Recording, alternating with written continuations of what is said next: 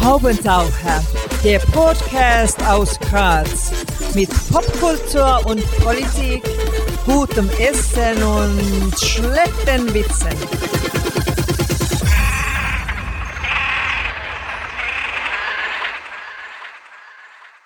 Hier ist der Haubentaucher Podcast.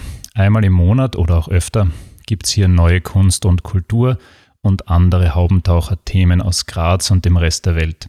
Am Mikrofon Wolfgang Kühnelt, heute zu Gast ein Mann aus der düsteren Ecke der Popkultur, Sänger, Filmkritiker, Radiojournalist und ein Sechstel der Buben im Pelz, Christian Fuchs. Danke fürs Kommen. Hallo Wolfgang. Du bist ja schon ein paar Jährchen im Geschäft und mir kommt vor, keine deiner Bands hat wirklich viel mit der zuvor zu tun, oder irre ich mich? Das stimmt. Also ich glaube, die wirklichen Bezüge würden nur enge Freunde erkennen oder ein paar sehr langjährige Fans. Äh, mir selber sind schon Bezüge klar, aber, aber nach, von außen betrachtet stimmt es, dass da immer sehr große musikalische Veränderungen waren. Wie kam es denn überhaupt zur Gründung der Buben im Pelz? Äh, dazu muss man sagen, dass David Pfister und ich, also wir haben die Band gegründet, wir waren zuvor schon in einer anderen Band, in der Neigungsgruppe Sex, Gewalt und gute Laune, zusammen mit Fritz Ostermeier und Robert Siegmund. Und als sich die Auflösung dieses Bandprojekts äh, angekündigt hat, haben David und ich ein bisschen so überlegt, vielleicht machen wir weiter, weil wir haben dadurch Lust bekommen an diesem Dialekttexten und dieser, dieser bisschen wienerische Zugang. Und äh, wir haben dann überlegt, lange überlegt eigentlich, ein ganzes Jahr und haben dann äh, beschlossen, wir machen irgendwie so was ganz Orges. Wir covern als Debüt unseres neuen Projekts eines der berühmtesten Alben der Rockgeschichte, weil es einfach so eine arge Geste ist. Also das war, wäre ein guter Bandstart. Und wir haben uns dann geeinigt auf das Velvet Underground Album, auf das erste, mit der Banane drauf. Und als wir begonnen haben, so als Projekt mit befreundeten Musikerinnen und Musikerinnen an dem zu arbeiten, gab es noch gar keinen Bandnamen. Und eines der ersten Lieder, das wir gecovert haben, war äh, Venus in Furs als Venus im Pelz. Und wir haben dann überlegt, die Band so zu nennen, nur wenn man Venus im Pelz googelt, das ist ein bisschen schwierig. Es ist kein guter Bandname. Und äh, wir haben dann bei einer Zugfahrt von Wien in die Südsteiermark, wo unser Aufnahmestudio war, haben wir dann irgendwie während der Zugfahrt ganz spontan, hat der David gesagt, Herrst, nennen wir es doch die Buben im Pelz. Und schon war der Bandname da.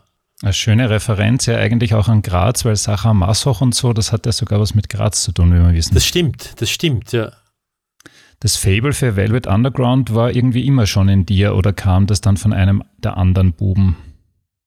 Na, das, in dem Fall kam das sogar wirklich von mir. Also wir haben da ein bisschen überlegt, was wir covern, welches Album. Das Fable für Velvet Underground äh, stammt von mir, äh, von einer Berlin-Reise, äh, als die Mauer noch stand. Äh, ich war da zwei Monate in Berlin und äh, habe dort in einer Wohnung beim Bekannten gewohnt. Also ich habe mich da irgendwie so durch durchgewohnt durch, durch Freundeswohnungen und habe dann irgendwie dort dieses Album entdeckt und ich war zu dieser Zeit äh, komplett sozusagen totaler New Wafer und einstürzende Neubauten und Fellfarben und deutsch-amerikanische Freundschaft und solche Bands und habe dann dort dieses Album entdeckt und in dieser längeren Zeit habe ich dann auch viele Platten durchgehört und bin, wusste natürlich über Velvet Underground Bescheid, theoretisch, aber habe nie so einen Bezug gehabt weil ich diese klassische Rock-Sozialisation nicht hatte und äh, bin dann extrem reingekippt. Und das war dann eigentlich mein Soundtrack zu Berlin in den späteren 80ern, war dann Velvet Underground. Und ich erinnere mich noch an eine Zugfahrt, äh, mein erster Walkman ever gekauft, äh, von Berlin durch den Osten durch, wieder zurück nach Graz in dem Fall damals. Und ich habe eigentlich dieses Album auf und ab gehört, oder nicht nur dieses eine, sondern ich glaube, der, die ersten drei waren das mindestens. Bei ja. der Zugfahrt kann man eigentlich das ganze Övre von Velvet Underground hören, das dauert das stimmt, sicher. Das stimmt. Aber es hatte für mich, lustigerweise hat sich dieses Album, das ja aus dem Ende der 60s stammt, extrem gut verbunden mit diesem 80er Jahre Flair, sag ich mal. Ist mir aber genau gleich gegangen. Ich weiß nicht warum, aber vielleicht ist es halt, äh, hat vielleicht sogar was mit der Ö3 Music Box zu tun oder so, keine Ahnung. Auf jeden Fall war sie, dass mir genau zur gleichen Zeit eigentlich auch diese, diese Platte dann wieder gekauft haben, ich glaube beim Rave Up in Wien. Ähm, schlecht gelagert im Übrigen, leider Gottes, mein Exemplar ist etwas missraten, aber das macht sogar dann noch ein bisschen einen grindigeren Charme. Aber was ich dich fragen wollte, wenn man jetzt eine ganze Platte covert, laienhaft gefragt, muss man dann irgendwie beim, beim, beim Copyright-Inhaber von Velvet Underground äh, auf den Knien hinrutschen? Oder wie ist das, dass man da okay kriegt? Oder braucht man gar keins?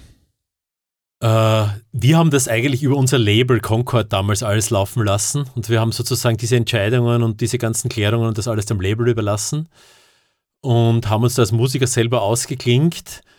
Äh, hatten ja schon durch die Neigungsgruppe vorher auch Erfahrung, künstlerische Erfahrung mit Coverversionen, wo es ja auch um relativ sozusagen große Namen gab, weil da war es auch John Cale wurde von jemandem gecovert und Nick Cave und Bob Dylan und, alles Mögliche. Also die Erfahrung mit solchen Schwergewichtern hatten wir schon. Mhm. Jetzt ist ja dieses erste Album speziell in Deutschland ziemlich hoch gelobt worden, wenn ich das richtig äh, rezipiert habe. Wie kam das zweite an? Immerhin ging es ja um Katzen.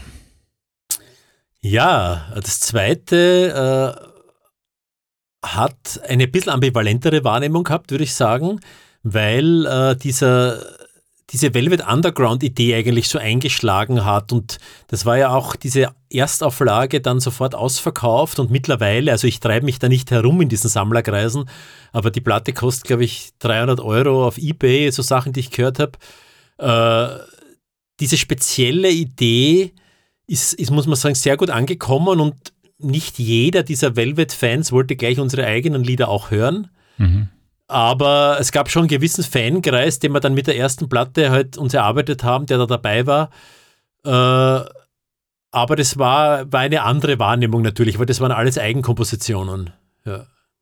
Trotz das Katzen. Heißt, das heißt, der erste, die erste Platte war dann schon überraschend äh, stark nachgefragt. Oder habt ihr gedacht, okay, das, das ist sowieso ein Riesenmarkt, Velvet Underground-Fans gibt es überall und. Na, das war überraschend. Also wir haben eigentlich mit äh, verbalen Prügel gerechnet, äh, weil auch ich als Velvet Underground-Fan so einer Idee skeptisch gegenüberstehen würde. Und äh, haben eigentlich ein bisschen Angst gehabt, dass uns da die, die, die engen Fans und so wirklich hassen. Aber das kam eben überraschend gut an, vor allem bei so engen Fans. Also eines der schönsten Dinge, das uns passiert ist, war dann äh, ein deutscher Tourveranstalter von Lou Reed, der dann halt irgendwie in seinem Blog geschrieben hat, das war irgendwie die beste, es ist die beste Wiener Band aktuell für ihn und die Idee gefällt ihm so gut. Also es kam wirklich aus, aus sehr engen Fankreisen von Velvet Underground kam sehr positives Feedback. Hast du die eigentlich jemals live gesehen? Nein, ich habe die nie live gesehen. Es hätte, es gab also ein Konzert in Prag so ein Comeback-Konzert in den 90ern. Und da hätte ich die Chance gehabt, aber da war ich so ein Fan, das habe ich bewusst ignoriert. Ich habe mir auch den Mitschnitt nie angeschaut bis heute. Also das ist ein Fall, wo ich das eigentlich ignoriere, das Spätwerk. Genauso wie ich auch von Lou Reed sehr viel ignoriert habe, da man den auch nie live angeschaut habe. Das ist das extreme Fandom. Ich wusste, die Versionen werden total deformiert mhm. und oft mag ich sowas gerne und ich mag so freie Deutungen oder Musiker, die jetzt nicht ihr Werk da werktreu nachspielen, aber in dem Fall hätte ich das nicht gewollt. So, jetzt kommen wir von der ersten Platte zur dritten, wenn ich richtig gezählt habe, Geisterbahn, so heißt nämlich die neue Platte der Buben im Pelz. Und es geht gleich im ersten Song um Fieber. Das Ganze klingt irgendwie erfreulicherweise trotzdem nicht nach Pandemie, muss man sagen. Dafür aber sehr wienerisch, sehr intensiv nach geradlinigem Rock und wurde originellerweise vom alten Neubauten Haudegen Alexander Hacke produziert. Du hast ja früher schon die Neubauten erwähnt. Erzähl einmal was von der Entstehungsgeschichte dieses Albums. Ja, also es ist so gleich vorausgeschickt, es sind zwei Alexanders oder Alexander, die da sehr maßgeblich waren. Also Alexander Hacke in Berlin und Alexander Lausch in Wien. Also da haben auch viel voraufgenommen äh, und weiter bearbeitet dann in Berlin. Also das waren diese zwei Studios, dieser Bogen. Ähm, ja, es ist immer so, dass David und ich, also wir die beiden Textschreiber, uns nach geraumer Zeit, nach einem gewissen Zeitraum treffen oder plaudern und dann so, was hast du so an Textideen, was hat sich bei dir so ergeben, hast du irgendwelche Fragmente, aus denen du was machen willst und äh, irgendwie stoßen wir da mit der Stimmung immer also wir kommen immer auf einen gemeinsamen Nenner. Das ist irgendwie eine ziemlich tolle Chemie in der Hinsicht, obwohl wir uns sonst privat uns eigentlich überhaupt nicht treffen. Aber es ist eine tolle musikalische Chemie und da hat sich wieder ein bisschen was rauskristallisiert, eine gewisse Stimmung beim David, hauptsächlich über introvertierte Lieder, zum Teil, also hauptsächlich würde ich nicht sagen zum Teil. Also es gibt auch Liebeslieder drauf auf der Platte, die der David geschrieben hat aber auch, äh, ich würde es jetzt mal vorsichtig Protestsongs nennen. Das ist auch äh, etwas, was von ihm gekommen ist. Und bei mir war es so, dass ich puncto Liebeslieder nach Katzenfestung ein bisschen ausgeschrieben war, wenn man das so sagen kann. Mhm. Also ich habe alles, was ich da bieten kann, reingelegt in die Lieder auf Katzenfestung. Ich habe dann sogar einen positiven Love-Song geschrieben, sage ich jetzt mal ironischerweise, also was finde ich die schwierigste Kategorie ist. Und danach ist mir da eigentlich nichts mehr eingefallen. Und dann habe ich mir gedacht, okay, Herausforderung, ich will jetzt nicht politisches Lied nennen, aber ein Lieder, die sich mit der Außenwelt viel mehr beschäftigen als mit dem eigenen Schreiber ich. Und das waren so die Ideen am Anfang. Und dazu kam, dass sich die Besetzung in der Band immer wieder verändert hat jeder tolle neue Musiker, zu dem wir ein bisschen hinaufblicken und sagen, wow, du bist eigentlich viel zu gut für diese Band, hat einen anderen tollen neuen Musiker reingebracht. Und die Band hat sich sozusagen erweitert und plötzlich sind wir mit sechs Musikern da gestanden, was in der heutigen Zeit irrwitzig ist, weil alles schrumpft zum Duo. Und eigentlich unglaublich tolle Musiker, weil sie nicht nur sehr gut spielen, sondern auch wissen, wann man nicht spielen muss mhm. und wann man aufhört und was man weglässt. Also diese Geradlinigkeit, die du angesprochen hast, ist bewusst natürlich. Und ja, aus der Kombination dieser Musiker und unseren Textfragmenten ist dann dieses Ding entstanden. Ja, das ist irgendwie sehr auffällig, dass eben du und der David Pfister da quasi zwei Rollen einnehmt. Ähm, ich habe mir gedacht, er hat da ein bisschen den punkigen Part zwischendurch. Ich hätte es jetzt nicht Pro Protestsong genannt, sondern schon fast Punk, während du eben quasi den, den Rock eher abdeckst. Ähm, jetzt hast du eh schon sehr schön erklärt, wie ihr, das, wie ihr das ausgesucht habt. Es bleibt vielleicht noch eine Frage, warum das Leitmotiv der Geisterbahn? Äh, das hat sich ergeben auf der Suche nach einem Albumtitel aus diesem Song heraus. Also wir haben einen Albumtitel gehabt. Ich kann den jetzt exklusiv an dieser Stelle auch nennen und dann vergessen Bitte. wir ihn gleich wieder. Äh, das war eine Idee von unserem Produzenten äh, Hacke in Berlin, der Alex, der unglaublich steht auf diesen Wiener Schmäh oder auf diese Wiener Attitude. Also da gibt es eine Berlin-Wien-Liebe irgendwie.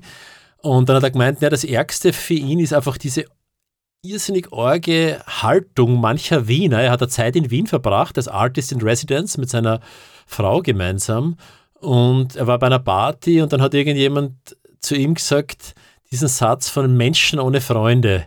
Mhm. Also das sind lauter Menschen ohne Freunde. MOF oder so ist die Abkürzung und wir wollten das Album zuerst so nennen, aber das war uns jetzt eigentlich in der Pandemie zu hart. Also es gibt auch Dinge, die für uns zu hart sind. Und dann haben wir einen Albumtitel gesucht und dieses Lied Geisterbahn beschreibt ein bisschen die, die Grundstimmung des ganzen Albums. Das ist zwar wie alle anderen Lieder 2019 schon entstanden. Also wir haben die Texte 2019 geschrieben. Aber es beschreibt eigentlich jetzt noch mehr sozusagen den Zustand Österreichs, der Welt. Und also man fühlt sich so wie in einer Geisterbahn an. Dinge passieren. Damals war das zum Beispiel auch, dass ein amerikanischer Präsident auf Twitter derartige Sachen von sich gibt, das ist auch sehr geisterbahnhaft. Das war einer von unzähligen Gedanken. Und äh, ja, jetzt auch Dinge, die jetzt im Internet passieren und so, vieles davon fühlt sich sehr gespenstisch an. So kam es zu diesem Titel. Mhm. Ich glaube, Menschen ohne Freunde wird dann euer nächster Bandname möglicherweise klingt nämlich schon. Das wird der kurz. nächste Bandname, ja. Weil der Name, der Titel ist natürlich super gut, aber wir haben uns jetzt nicht getraut, wo alle doch Umarmungen brauchen. Und wo wir doch mit Duff aufgewachsen sind, wäre Moff auch voll okay, finde ich. Stimmt, stimmt. Ähm, ja, ihr seid eben auf sechs Buben angewachsen, wie du schon gesagt hast. Ähm, Nachteil, man kann nicht mehr mit einem BKW zum Konzert reisen und man muss mit mehr Leuten das Honorar teilen. Aber der Vorteil ist, dass ihr euch dann intensiver austauscht oder ist einfach der Sound besser oder wo, wo siehst du die großen Vorteile? Also die Nachteile, die Zentrale hast du jetzt eh genannt. Äh, Um die Vorteile zu beschreiben, kann ich, glaube ich, den Kompositionsprozess zum einen beschreiben.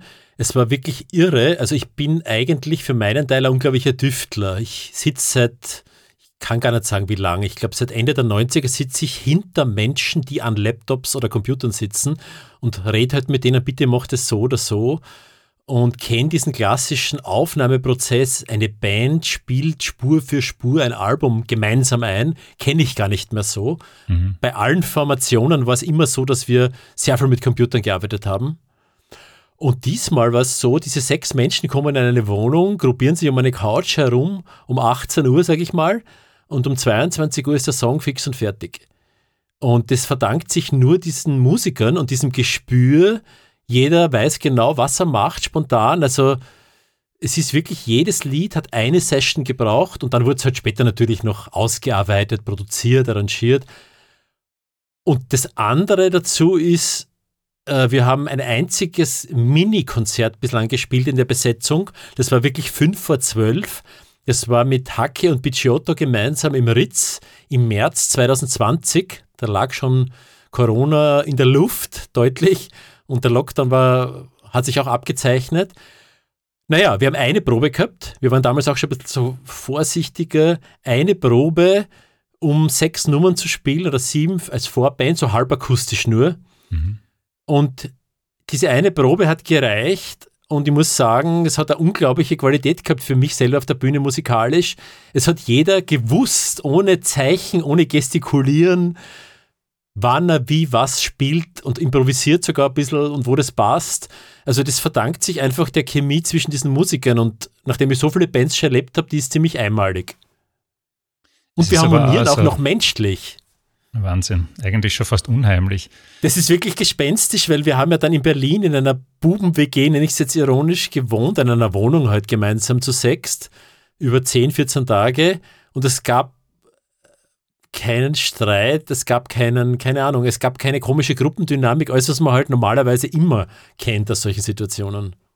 Ich, denke, das klingt da total nach Disziplin, was du gesagt hast über, die, über den Aufnahmeprozess, weil ich persönlich war bei einer bescheidenen kleinen Industrial Band mal, die hat Schlauchkassen, die kennst du natürlich.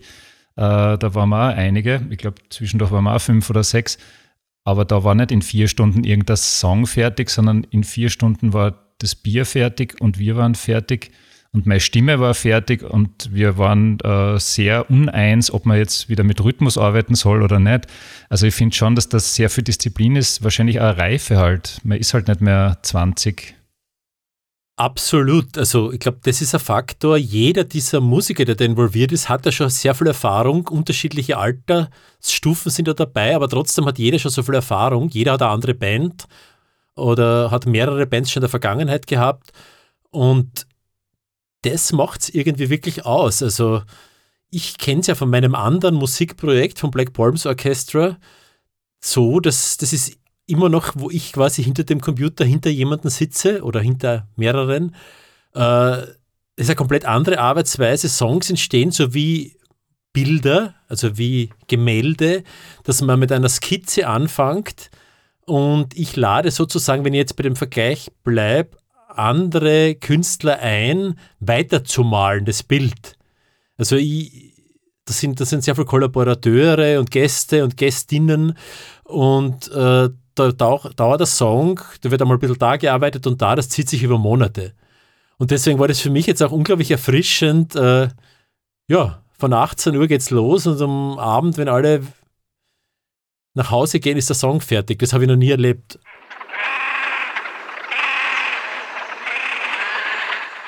Ich kann das leider nicht ersparen, aber wir müssen jetzt ein bisschen in der Vergangenheit abtauchen. Ähm, begonnen hat alles mit Fetish 69 oder hast du vorher in einer Fürstenfelder Schülerband gespielt? Na, das war, das war wirklich der Beginn. Aber auch die hat so viele Inkarnationen erlebt, die Band, dass man eigentlich von, von verschiedenen Bands reden kann. Ja. Für mich unvergesslich die Fetischplatte mit dem Cover ähm, von Günter Bruce wie kam es dazu und wie viel ist dieses Teil heute wert, wenn du schon gesagt hast, die andere Platte ist schon 300 Euro? Das weiß ich leider nicht in dem Fall. Also bei den Boom Bells war das Gesprächsthema. Aber ich bin jemand, der, wie soll ich sagen, seine Vergangenheit nicht so sehr hegt und pflegt, der erste Nostalgieschub in meinem Leben ist jetzt wirklich im letzten Jahr passiert oder aktuell, weil halt so wenig Neues passiert oder für mich jetzt so, also es passiert relativ wenig in dieser Pandemie, auch für viele andere. Und da hatte ich zum ersten Mal Zeit und auch Lust, mich wirklich in die Vergangenheit zu stürzen und auch in die eigene. Das habe ich überhaupt noch nie gehabt, weil ich immer jemand bin, der nach vorne schaut, weil ich habe so Angst vor diesem, dass dieses Nostalgiegefühl übermächtig wird und sogar ein bisschen, was nicht, zu melancholisch, depressiv wird oder so, man bleibt in der Vergangenheit hängen, dem bin ich immer ausgewichen. Bis jetzt, muss ich sagen. Jetzt hat sich ein bisschen geändert. Und Jetzt hast du die ja, Fetish 69 Platten angehört, von vorn bis hinten. Ich habe mir die Platte tatsächlich zum ersten Mal seit fast 20 Jahren angehört, weil, äh, das kann ich jetzt bei einem Graz, Graz-orientierten Podcast natürlich sagen, es gab die Idee, äh, eines Comebacks, eines Einmaligens in Zusammenhang mit einer Veranstaltung, die jetzt ohne Musik stattfindet, Corona-bedingt.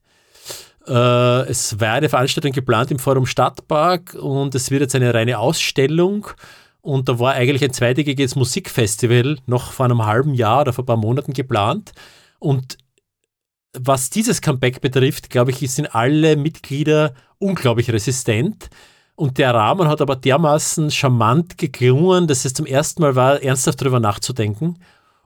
Und es kam aber nicht einmal zu einer Probe, also gar nichts, das ist jetzt irgendwie gecancelt. Und da habe ich mir diese Platte zum ersten Mal wirklich seit Ewigkeiten angehört und muss sagen, ich bin eigentlich noch immer ziemlich stolz drauf und finde, spricht jetzt vielleicht nicht so für das Genre, in dem sie sich bewegt, dass man die genauso jetzt noch veröffentlichen könnte. Völlig richtig. Ich glaube, das also wird niemandem auffallen. Ich muss ja sagen, das ist nicht nur dieses Genre. Ich fahre öfter mit meiner 15-jährigen Tochter mit dem Auto und wir hören dann FM4 zum Beispiel oder andere Sender und sie sagt dann immer, Papa, ist das ein neues Lied oder nicht? Ne? Weil du eigentlich keine Ahnung hast. Also du könntest so eine Platte wie eure definitiv rausbringen. Das wird, wird überhaupt niemandem auffallen, glaube ich. Die würden alle sagen, wow, das kraucht wieder richtig oder so. Ja, ja absolut. Also das, das, so sehe ich das auch, was, was Musik betrifft im Moment. Also diese ganzen Retro-Wellen, die sind sich, sich schon so überschlagen, dass eigentlich, ja, ist jetzt das, was vor zehn Jahren super fresh war, quasi, ist es jetzt das Neue oder ist es eh schon zehn Jahre alt? Also es ist, es ist schwer zu sagen, ja. Da kommen wir gleich zur nächsten Partie, nämlich Toxic Lounge. Trip Hop oder so, hätte man damals, glaube ich, gesagt. Das war, wenn ich das richtig verstanden habe, ziemlich erfolgreich. Also vielleicht sogar mehr erfolgreich, als man sich das gedacht hätte, oder? Das war auf Klein Records, ein Label, das jetzt eigentlich nur mehr auf dem Papier existiert, wo die Sofa Surfers als zentrale Band mhm. drauf waren.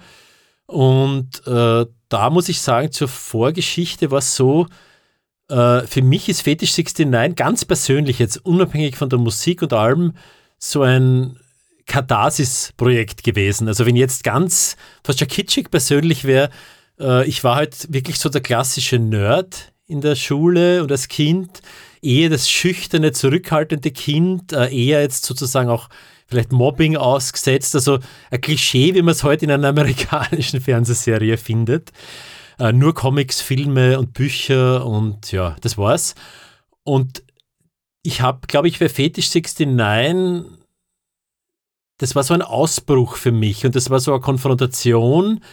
Diese ganze Aggression, die wahrscheinlich meine gesamte Kindheit und Jugend äh, runtergeschluckt habe, das klingt jetzt ein bisschen therapeutisch, mhm. ist bei Fetish 69 rausgekommen. Und tatsächlich, ich weiß nicht, wie es anderen Musikern geht, war das so, das war dann aber auch weg oder mhm. es war dann auch besser. Ich habe halt überhaupt keine Probleme mehr mit irgendwelchen Dingen der Vergangenheit. Und aber nach Jahren des Brüllens auf der Bühne, des sich herumwälzens, war dann irgendwie ein Punkt, wo mir das einfach gar nicht mehr gefreut hat, wo das einfach abgehackt war. Und Toxic Lounge ist dann entstanden in einer Zeit, wo unglaublich inspirierende elektronische Musik war, Bands wie Massive Attack und Tricky und das auch in Wien so viel passiert und in Graz. Und ja, das Problem war, ich hatte nicht die Stimme dazu, also da ist es losgegangen schon mit den Gastsängerinnen mhm. und auch diese Zusammenarbeit mit, mit anderen Leuten.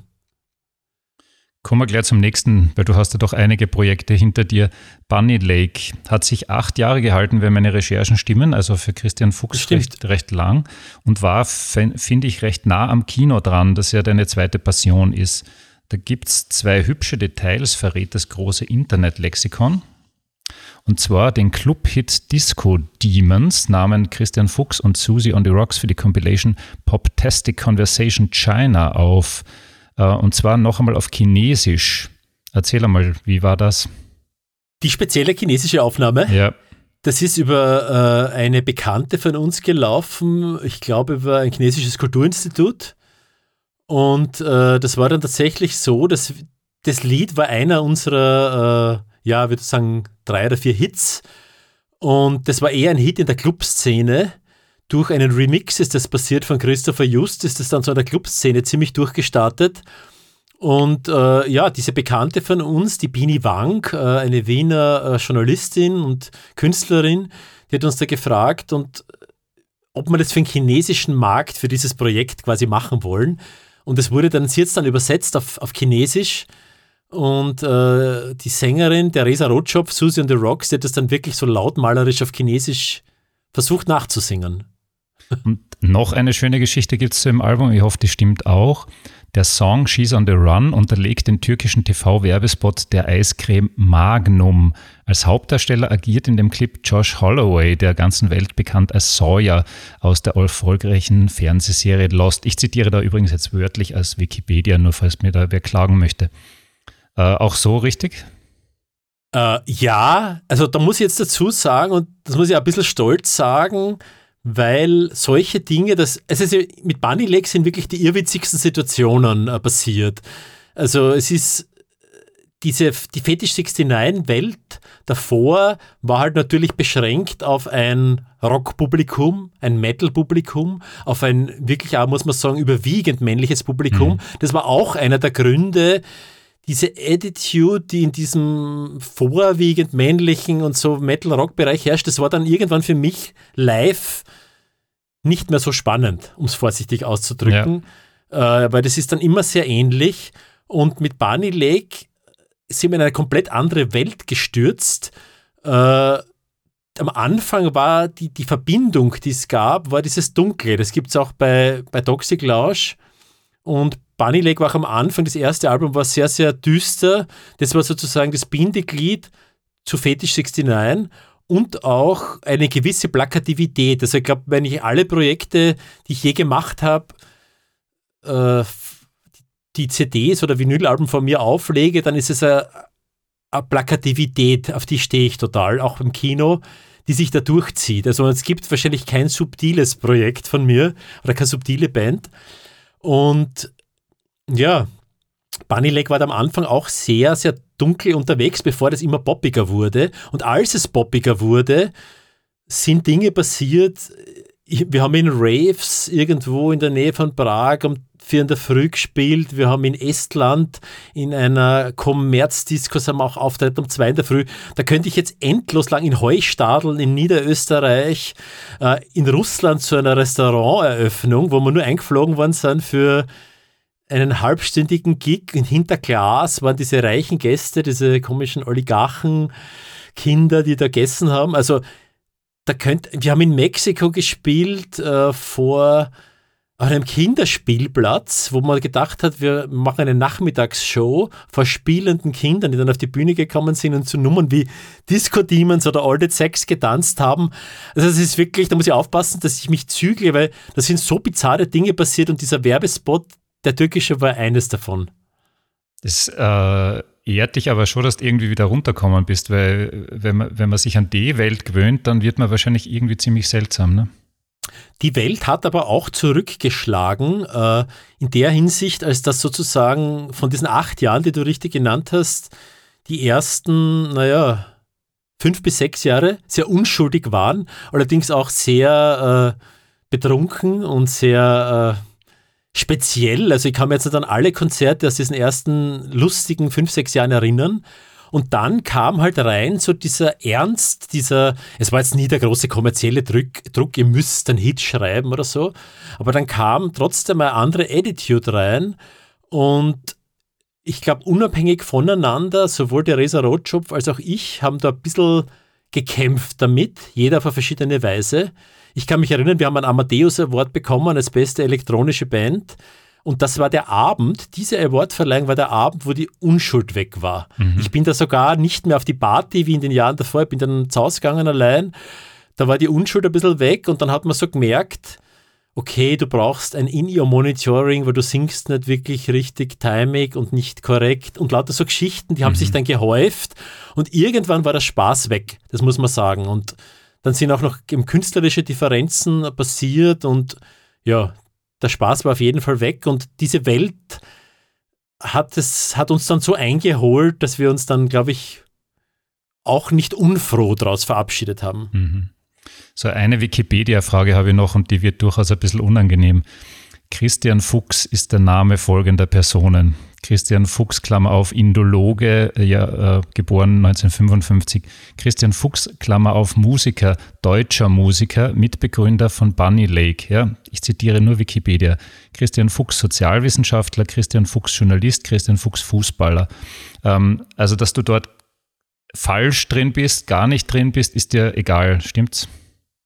Das, was ist mir egal, Entschuldige? Das Dass du da eigentlich falsch drin bist. Also du bist vermutlich kein deutscher Musiker, wenn ich es ja, richtig verstanden habe. Das ist mir eigentlich wirklich egal. Ich habe einmal auf Wikipedia geschaut. Es hat einen großen Disziplinierungsprozess bedurft in meinem Verhältnis zum Internet, dass ich das mittlerweile schaffe, äh, dem komplett, das komplett, äh, mich nicht selber zu googeln und dem komplett auszuweichen, sage ich mal. Äh, in der Zeit von Bunny Lake war da noch so ein gewisses Fieber, da gleich, greife ich gleich dieses Wort auf, in der Luft. Und da war halt wichtig, wer schreibt das, wer schreibt das und was macht und was passiert da. Und jetzt, seit längerer Zeit, ich hatte dann auch so eine Art musikalisches Burnout. Es haben sich Bunny Leg und die Neigungsgruppe Sex, Gewalt und gute Laune zur gleichen Zeit aufgelöst. Mhm. Äh, das war sehr intensiv. Das war äh, ein Jahr lang. Ich möchte nie wieder Musik machen bis dann die Buben im Belz wieder entstanden sind, weil der David Pfister mich überredet hat. Und äh, in dieser Zeit dieses musikalischen Burnouts habe ich auch gelernt, mich komplett von dem fernzuhalten. Es ist mir wirklich egal. Wobei es zum, zum Fußballer Christian Fuchs eine lustige Anekdote gibt. Bitte gerne. Äh, ich bin einmal äh, von London nach Wien geflogen und wollte mich auf einen Platz setzen. Und da sehe ich, dass eine Frau sitzt auf diesem Platz und sage halt irgendwie zu ihr, das ist mein Platz. Und sie hat mir auf Englisch geantwortet, nein, ihr, my husband uh, gave me this seat. My husband, der sitzt irgendwo ganz anders im Flugzeug, der Ehemann. Und sie hat jetzt diesen Platz. Und die Fluggesellschaft hat nicht umgehen können damit, dass zweimal Christian Fuchs an Bord ist und hat wirklich das Ticket, glaube ich, falsch ausgedruckt. Und ich bin dann zu ihrem Husband und habe schon, ich bin kein Fußballfan, aber den habe ich doch erkannt. Und der äh, Christian Fuchs, der Fußballer, war dann dort. Das war sehr lustig und ich, ja, die kurze Begegnung. Sehr schön, eine schöne Geschichte. So, ähm, ich hätte noch so viel zu, zu, zu fragen, was, was Labels und sonstiges angeht und Amadeus, aber das werden wir uns alles ein bisschen kürzen. Wir gehen einmal ins Kino. Wie oft gehst du denn in normalen Zeiten ins Kino? Also ich gehöre zu dieser äh, Spezies von Filmjournalisten, die das in Pressevorführungen sieht, die Filme. Äh, in normalen Zeiten waren es immer so zwei, dreimal die Woche Vormittag, also zweimal die Woche sicher, manchmal dreimal, äh, zwei, dreimal die Woche Vormittag um 9.30 Uhr finden die meistens statt, bin ich in diesen Presseverführungen gesessen. Und dann noch manchmal auch noch mit Freunden halt regulär. Also das ist ungefähr so der Schnitt gewesen damals in dieser anderen Zeit. Die nächste Frage ist blöd, aber äh, man kann sie trotzdem einfach mal stellen und schauen, was passiert. Lieblingsfilm ever? Die ist überhaupt nicht blöd, die ist nur eigentlich unbeantwortbar, weil sich das wirklich ändert bei mhm. mir.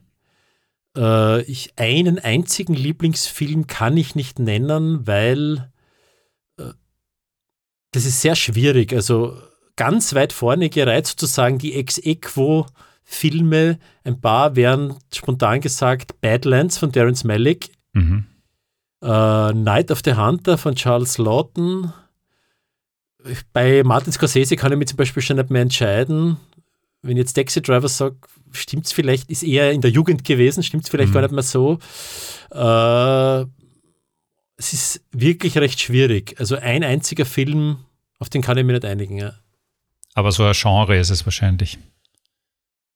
Ich bin zum Beispiel ein sehr großer Horror-Fan von Kindheit an schon. Mhm. Das ist eigentlich, wenn man mich in meinem Lieblingsgenre fragt, vielleicht mein Lieblingsgenre, aber da habe ich in den letzten Jahren zum Beispiel überhaupt nichts gesehen, was mich irgendwie groß begeistert hat. Äh, Darum könnte ich jetzt auch nicht sagen. Also, mein Lieblingshorrorfilm, die beiden Lieblingshorrorfilme sind Dawn of the Dead von George Romero mhm.